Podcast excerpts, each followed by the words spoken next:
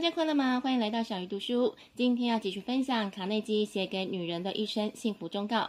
上集聊到处事的九大基本技巧，包括了戒除批评、责怪跟抱怨，真诚的赞赏、喜欢他人，不要争论不休，发自真心请别人帮忙，承认错误，宽容别人，建议比命令更有威力，保全别人的面子，以及不能心存报复。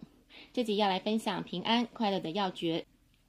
想要一生平安快乐，卡内基提供了几个要诀：第一个是选好自己的伴侣；第二个是做自己喜欢的事情；第三是拥有闲暇时间；第四是不苛求别人的感恩；第五是生活不能太单调；以及最后一个，不要把别人的批评放在心上。先来看第一个要诀：选好自己的伴侣。每个女人都希望自己能有一个好伴侣，但很多人婚后会发现自己的选择是错的。这时候要么忍受，要么离婚。因此，卡内基提醒大家要加强自己的判断力，并且清醒地按照自己的意愿去选择伴侣。那么，要如何选择伴侣呢？你可以先看看他生活用品的使用情况，然后观察他交的朋友，也可以看看他是如何跟孩子相处。另外，他是否有时间观念，怎么对待母亲，怎么对待金钱等，都是婚前观察的重点。再看第二个要诀：做自己喜欢的事情。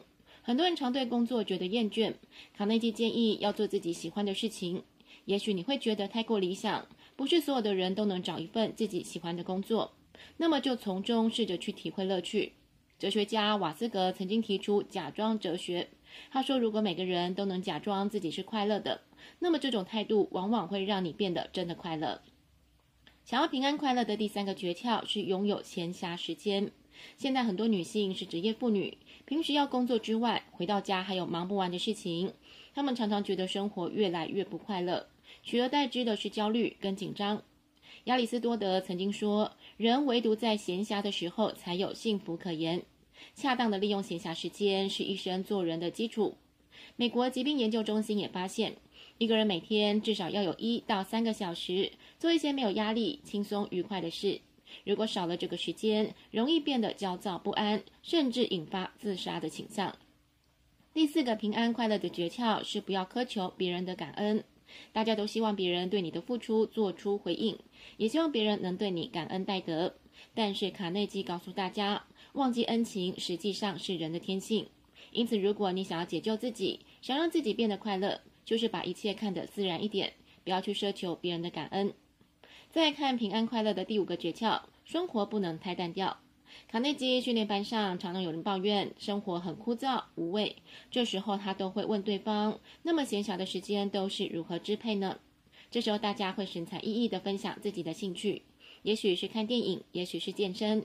因此，你想要让自己平安快乐，就去找一个兴趣，即使在他人眼里觉得很无聊，但只要你对他有兴趣，就能带给你很多的乐趣。平安快乐的第六个诀窍是不把别人的批评放在心上。我们都不是完美的人，因此我们都会犯错。当犯了错时，难免会受到别人的批评。即使你没有犯错，也可能会被别人批评。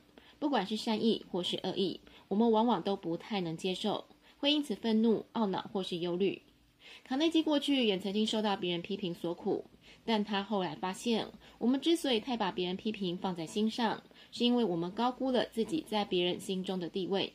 事实上，只有我们自己才关注那些批评的话语。至于别人，他才不会浪费时间去思考你的事情。因此，如果我们能学会一笑置之，就能过上快乐的生活。不过，卡内基也提醒大家，恶意的批评自然不需要放在心上。但如果是对我们有帮助的批评，我们就应该要接受，因为这样才能促使我们成长。最后来复习一下今天分享的平安快乐生活的六个诀窍。第一个是选好自己的伴侣，第二个是做自己喜欢的事情，第三是拥有闲暇时间，第四是不苛求别人的感恩，第五是生活不能太单调，以及第六个不把别人的批评放在心上。希望今天的分享能让大家变得更平安快乐哦。下一集要继续来分享如何做个有魅力的女人。小鱼读书，我们下次再会。